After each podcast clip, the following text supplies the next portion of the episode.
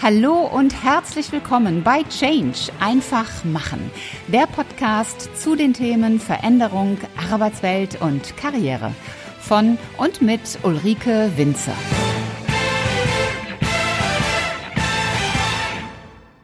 Wer digital nicht mitspielt, bleibt auf der Strecke. Hallo zusammen und willkommen zum zweiten Teil meines spannenden Interviews mit Professor Dr. Tobias Kollmann. Meine einleitenden Worte haben es euch schon verraten. Es geht um das Thema Digitalisierung und vor allen Dingen darum, wie wichtig die digitale Veränderung, die digitale Transformation für den Wirtschaftsstandort Deutschland ist. Wenn du den ersten Teil noch nicht gehört hast, dann empfehle ich dir, hör dir zunächst den ersten Teil an. Wenn du ihn kennst, dann viel Erfolg und viel Freude beim Zuhören und natürlich danach beim Einfachmachen. Und noch einmal, ich glaube, dass die Führungsspitze dort mit einem guten Beispiel vorangehen muss und sozusagen nicht nur Slogans ausgeben darf. Es darf auch nicht sozusagen irgendwo äh, in irgendeinem Teilbereich wegdelegiert werden.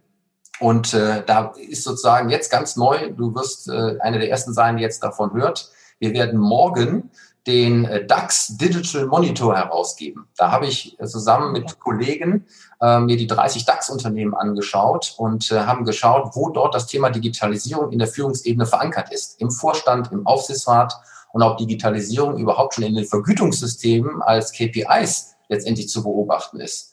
Und äh, auch da gibt es eine entsprechende äh, Webseite www dax-digital-monitor.de, wo man ab morgen ähm, die Ergebnisse sich anschauen kann. Das heißt, ihr Lieben, wenn ihr das hört, dann ex gibt diese Seite schon, dann ist sie live und dann könnt ihr sie euch natürlich anschauen.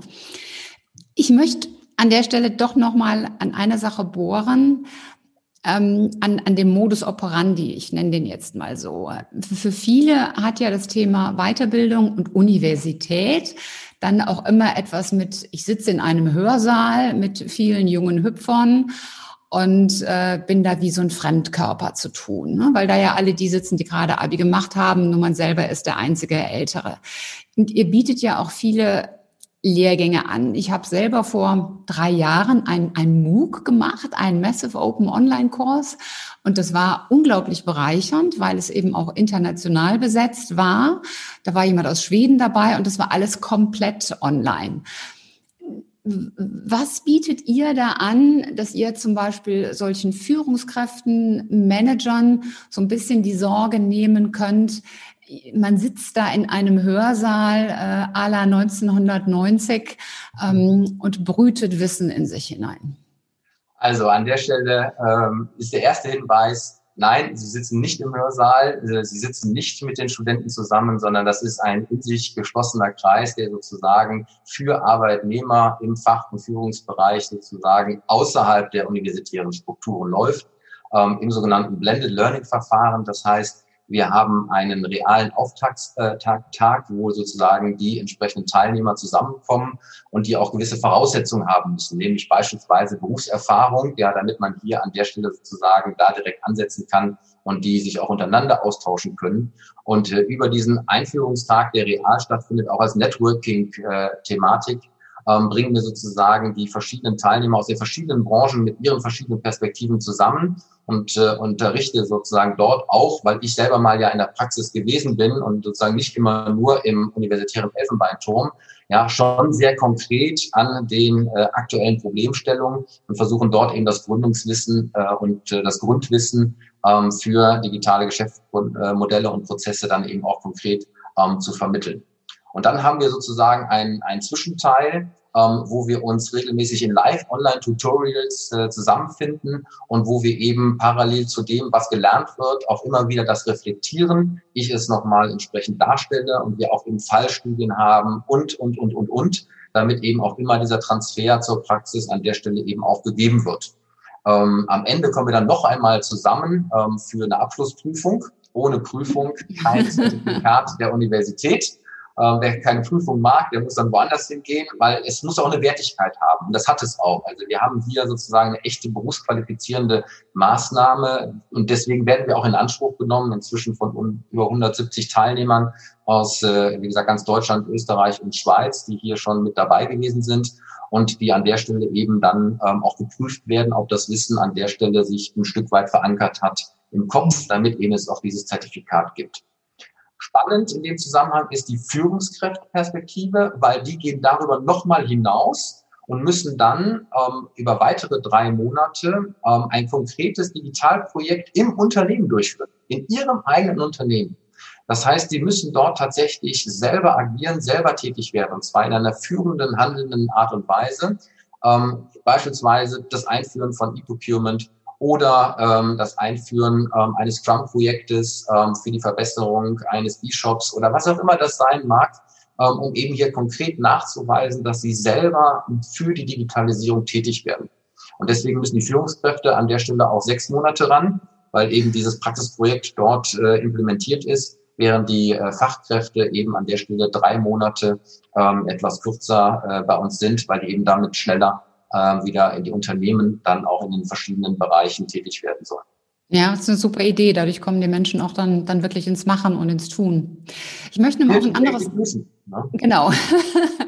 Ich möchte mal auf was anderes zurückkommen, was du vorhin sagtest. Das ist das Thema äh, Services, weil digital heißt ja eben nicht nur, ich mache jetzt Technologie und ich mache jetzt Software und transformiere im Grunde alles von vorher auf, auf nachher nur eben digital, sondern das heißt, ich biete zum Beispiel digitale Services zusätzlich an im Sinne von, wie kann ich denn meine Produkte und Dienstleistungen eigentlich veredeln?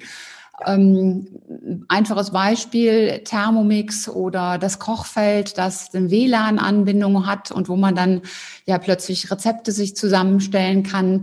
Da ist ja eigentlich ein, ein riesengroßes Feld, was sich auftut. Wo stehen wir da derzeit in Deutschland?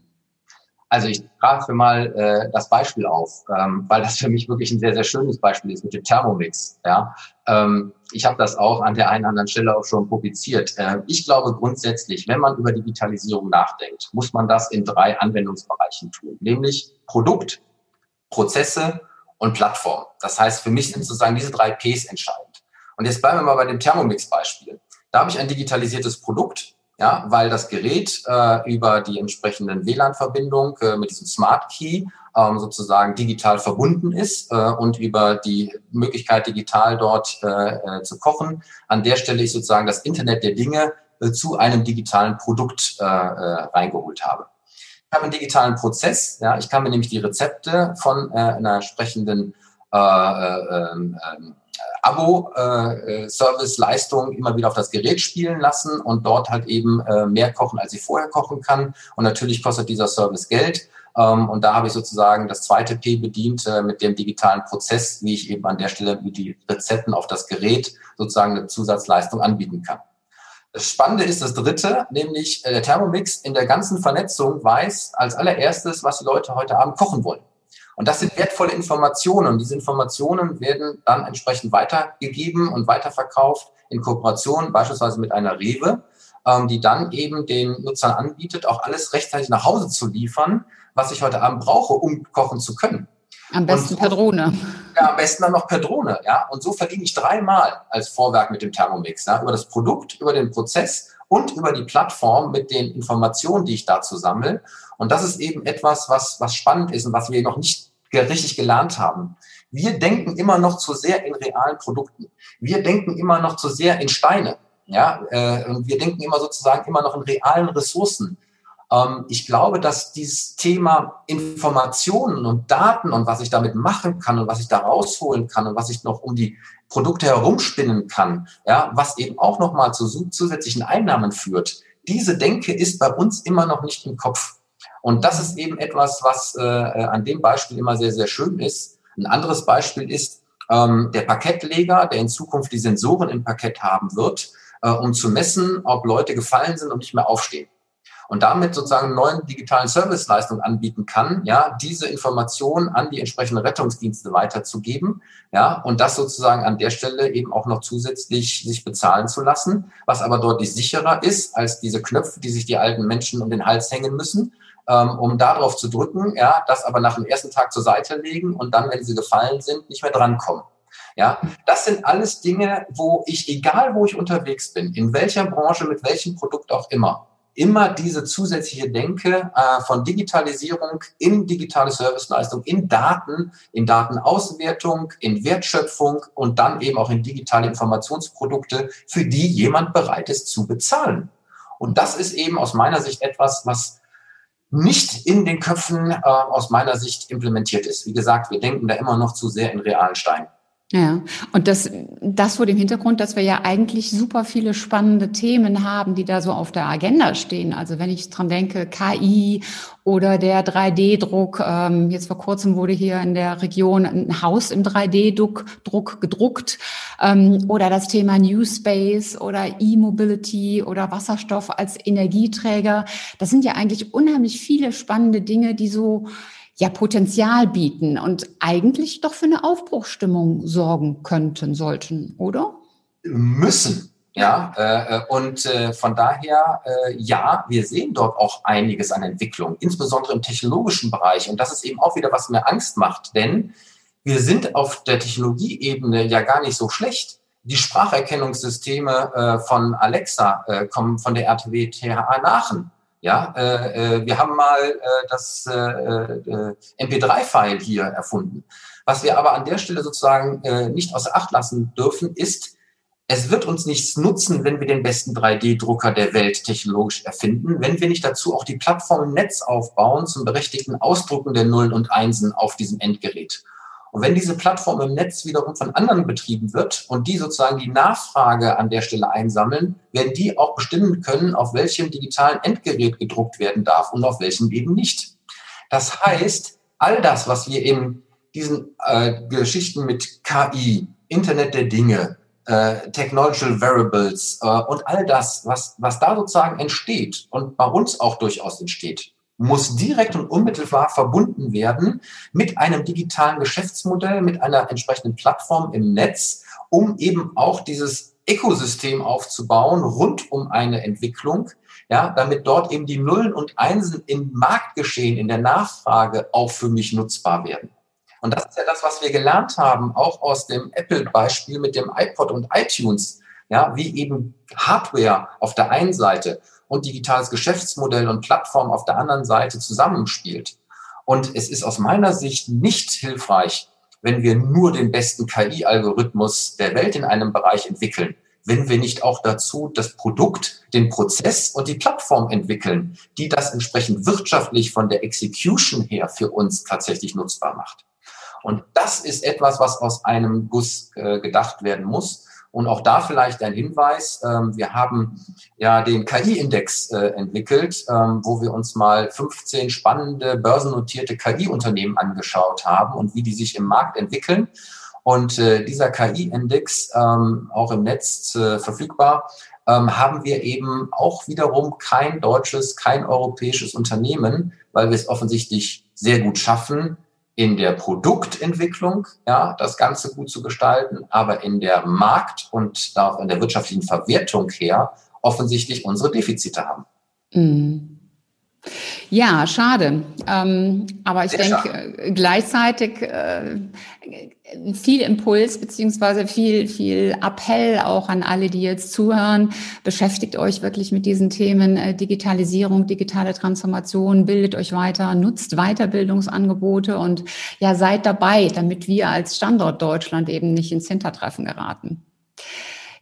Ich möchte neben all dem Digitalen, über das wir jetzt gesprochen haben, äh, auch nochmal mit einer Frage auf dich kommen. Du hast ja auch ein analoges Leben. Du ziehst dich gerne gut an, du bist Fußball begeistert, das weiß ich, und du bist vor allen Dingen mit Herz und Seele Kölner Karnevalist als Mitglied der Prinzengarde. Ich bin ja auch Rheinländerin und ähm, frage an dich, wie, genau. Ja, der 11.11. .11. fällt ja, fällt ja leider für uns ins Wasser und ich die meisten Zuhörer werden es wissen, ich habe lange in Köln gelebt und das, das Herz schlägt immer Kölsch. Wie bekommst du all diese Dinge so unter einen Hut? Also das, was du alles machst, die Publikationen, Bücher, Lehre, ähm, die vielen Aktivitäten, wie schaffst du das? Indem ich gar nicht drüber nachdenke, wie ich das schaffe, sondern einfach mache. Ähm, ich war schon immer jemand, der etwas bewegen wollte und äh, dieses Thema war für mich von Anfang an, und du hast es ja gesagt, seit 1996 beschäftige ich damit, ähm, so faszinierend und auch so für mich erkennbar, dass das unmittelbar elementare Auswirkungen auf Wirtschaft, auf Gesellschaft, auch auf Politik haben wird, dass ich dort einfach für mich ähm, die, die Vorstellung hatte, etwas bewegen zu wollen und ein Teil dieser Entwicklung zu sein und irgendwie etwas an der Stelle auch ja ähm, Relevantes zu machen, ja, was vielleicht auch so ein bisschen Bestand nach hinten heraus hat, äh, um da eben möglichst vielen zu helfen, ähm, an der Stelle ähm, in dem Thema nach vorne zu kommen. Und ja, auch für mich hat der Tag nur 24 Stunden und ich werde oft gefragt, ob es mich zweimal gibt. Ähm, ist aber nicht so. Und äh, ich denke aber nicht darüber nach, sondern äh, ich mache es einfach und äh, ähm, war schon an der Stelle immer sehr, sehr umtriebig und ähm, das äh, äh, mag vielleicht damit zusammenhängen, ich komme aus einem Unternehmerhaushalt auf der einen Seite. Ähm, also mein Stiefvater hat ein großes Möbelunternehmen und dort habe ich sozusagen das Unternehmertum kennengelernt. Mein leiblicher Vater war Pressefotograf äh, beim Kölner Express. Da habe ich die ganze Medien- und Kommunikationsseite kennengelernt. Und vielleicht ist das eine perfekte Kombination gewesen zu, mit meinem eigenen digitalen Kompetenzansatz, den ich dann über, über meine Forschung bekommen habe. Und in diesem Konglomerat tauche ich halt eben an vielen Stellen auf ähm, und äh, hoffe eben etwas zu bewegen. Ja, super. Wenn jetzt ein Zuhörer, äh, Zuschauer sagt, äh, boah, was der Kollmann da erzählt hat, äh, das ist ja alles richtig. Ich möchte jetzt auch irgendwie digitaler werden. Hast du drei konkrete, pragmatische Tipps, was kann Mensch tun? Äh, machen, machen, machen. Okay. ja, es ist an der Stelle so, so, so simpel und jetzt wird der eine oder andere sagen, ha, ha, ha, ja, wie plakativ ist das denn?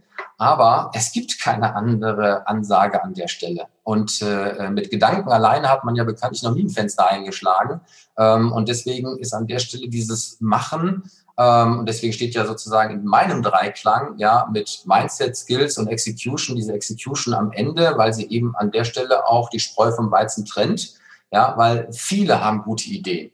Viele haben auch ein Wissen, ja, aber diese Machen-Komponente am Ende, ja auch den Mut zu haben, die Dinge dann wirklich zu tun, wohl wissen, dass nicht alles funktionieren wird. Ja, und dann auch das Thema Scheitern und wie wird das gesehen und, und, und, und, und, ähm, an der Stelle natürlich eine Rolle spielt ja, entbehrt nicht davon, ja, dass an der Stelle eben das Machen und das Tun, ja, äh, letztendlich äh, am Ende den Erfolg ausmachen wird äh, oder halt eben nicht.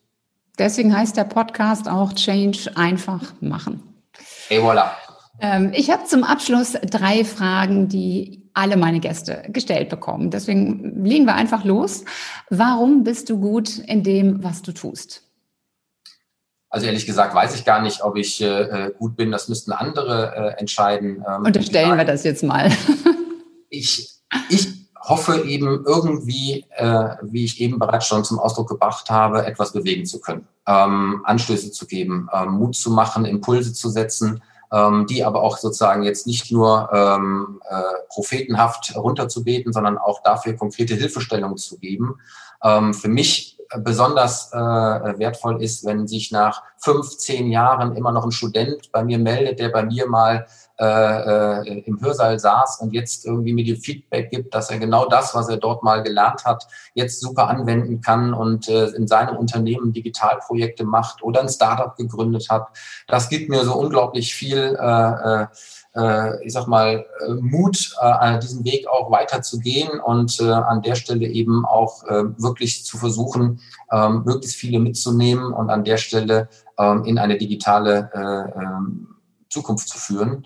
So, und dass ich vielleicht an der Stelle ähm, auch diesen Spagat zwischen Theorie und Praxis so, so gut verbinden kann, weil ich eben in beiden Welten zu Hause gewesen bin. Das mag vielleicht auch etwas sein, was mich von anderen an der Stelle äh, unterscheidet, weil ich eben meine theoretischen Überlegungen und Implikationen, die ich auf der einen Seite hochwissenschaftlichen A-Journals publiziere, eben gleichzeitig auch transportieren kann in eine praxisorientierte Anwendung, in das Vorwärtskommen an der Ebene und bis vor kurzem auch noch in der politischen Ebene versucht habe, das Ganze mit zu verankern und nach vorne zu treiben. Das ist vielleicht so ein äh, sag mal, ein, ein, ein, ein, ein Multi-Kompetenzansatz, äh, der mich vielleicht an der Stelle äh, von anderen äh, unterscheidet. Ja, ich glaube auch, dass dieses Feedback, was deine Studenten dir dann geben, also wenn jemand nach 10, 15 Jahren kommt, das sagt, dass das eigentlich so das, das beste Feedback überhaupt ist. Ich weiß nicht, wie dir das geht. Äh, ich kann mich bei meinem Studium, also gerade beim Grundstudium auch, kann ich mich nur an einen einzigen Professor erinnern. Ähm, das war Professor Sabel in Bonn, weil der im Grundstudium die gesamte BWL anhand von Sibylle Schmitz auf dem Bonner Marktplatz erklärt hat. Und das ja. war so nachhaltig. Ich habe ihn bis heute immer noch vor Augen und auch die, die Stories, wie er das gemacht hat. Also alle anderen Professoren, äh, ich weiß, glaube ich, noch nicht mal mehr die Namen von denen, aber Norbert Sabel äh, immer noch heute, ich habe ihn immer noch vor Augen. Du weißt, dass ich mein Grundstudium ja auch in Bonn gemacht habe, deswegen saß ich auch bei dem Kollegen. Er ist mir auch in Erinnerung geblieben, allerdings nicht nur wegen Sibylle Schmitz, sondern auch wegen den 100 Karteikarten, die ich, die ich dort auslernen, auswendig lernen musste, um in die Prüfung gehen zu können. Ähm, und äh, da habe ich für mich immer gesagt, ich hätte gerne ein anderes lerndidaktisches Konzept meinen Studierenden gegenüber, äh, dass sie eben nicht nur an der Stelle stupide Karteikarten auswendig lernen müssen. Aber äh, an Sibylle Schmitz kann ich mich auch noch erinnern. Ja, schön. Ja, die, die zweite Frage, hast du ein persönliches Motto?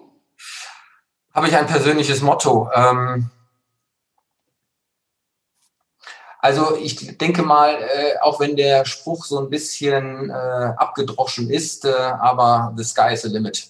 Ja. Ist für mich immer irgendwie so ein, ein Leitbild, wo man sagt, lass dich nicht beschränken, lass dich auch nicht von anderen unterkriegen, ähm, auch nicht äh, von, von, von Neid und Missgunst an der einen oder anderen Stelle, ähm, sondern versuche in irgendeiner Art und Weise für dich, aber auch andere, das ist an der Stelle wichtig, ja, das Maximale zu erreichen. Jeder von uns ist nur einmal irgendwie auf der Welt. Ich möchte gerne ein paar Spuren hinterlassen, wo man am Ende sowohl ich mir selbst gegenüber als auch vielleicht andere sagen, ähm, das hat uns insgesamt geholfen, in welcher Art und Weise auch immer, irgendwie vorwärts zu kommen und was vielleicht auch so ein bisschen nachhaltig äh, über die eigene Wirkungszeit hinaus ist. Und da finde ich diese, dieses Motto, ja, ähm, Sky is the limit, also ein bisschen ähm, passend.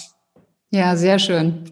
Und die dritte und letzte Frage, was ist so deine wichtigste Erkenntnis aus deinem bisherigen beruflichen Lebensweg? Ähm, die wichtigste Erkenntnis ist ähm, durchhalten, äh, sich quälen können und äh, immer an sich glauben, dass das, was man sozusagen sich vorstellt, an der Stelle sozusagen auch realisierbar ist.